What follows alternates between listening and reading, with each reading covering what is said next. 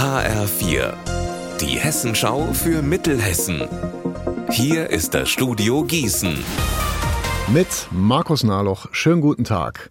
Move 35, so heißt das Mobilitäts- und Verkehrskonzept für Marburg und wieder gibt es Kritik daran.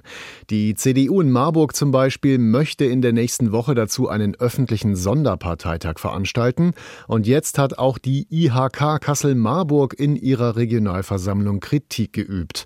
HF4-Reporterin Lea Schebaum lehnt die Industrie- und Handelskammer Move 35 denn komplett ab? Nein, gar nicht. Sie haben aber Verbesserungsvorschläge. Durch Move 35 sollen ja 50 Prozent weniger Autos in der Stadt fahren, unter anderem durch Einbahnstraßen, durch mehr Tempo-30-Zonen und Streckensperrungen. Das sei aber zu viel Zwang, sagt die IHK und sorge nur dafür, dass die Menschen gar nicht mehr in die Innenstadt kommen und der Einzelhandel leidet. Gut findet die IHK den Ausbau des ÖPNV, aber es brauche eben noch mehr als das, um wirklich weniger Autos auf den Straßen zu haben, etwa Park-and-Ride-Parkplätze, Schnellbusse und kostenlose Shuttlebusse. Hakenkreuz an Kirche gesprüht. In Hadamar im Kreis Limburg-Weilburg hat die Polizei einen 42 Jahre alten Mann festgenommen. Zeugen hatten ihn beobachtet, wie er an der Außenwand der Kirche im Stadtteil Niederzeuzheim ein Hakenkreuz und einen Schriftzug gesprüht hat. Jetzt wird gegen den Mann aus Düsseldorf ermittelt.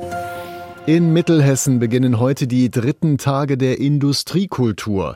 Bis zum 9. Juli sind zwischen Limburg, Schlitz, Münchhausen und Butzbach über 50 Veranstaltungen geplant. Einzelheiten dazu von Marc Klug. Los geht's heute Nachmittag mit einem Jazzkonzert im Grünberger Brunnental. Hier werden noch immer einige Wasserpumpen aus dem Mittelalter genutzt. Morgen geht's mit einer Mühlen- und Bahntour in Schotten weiter. Und am Sonntag lädt die Grube Fortuna in Solms zum Schmelz- und Schmiedetag ein. Seit mittlerweile zehn Jahren gibt es in Mittelhessen Mittelhessen die Initiative, um die Industriekultur der Region mehr in den Vordergrund zu rücken. Daran beteiligt sind Museen, Kommunen oder kulturelle Vereine. Mehr dazu gibt es online auf www.industriekultur-mittelhessen.de.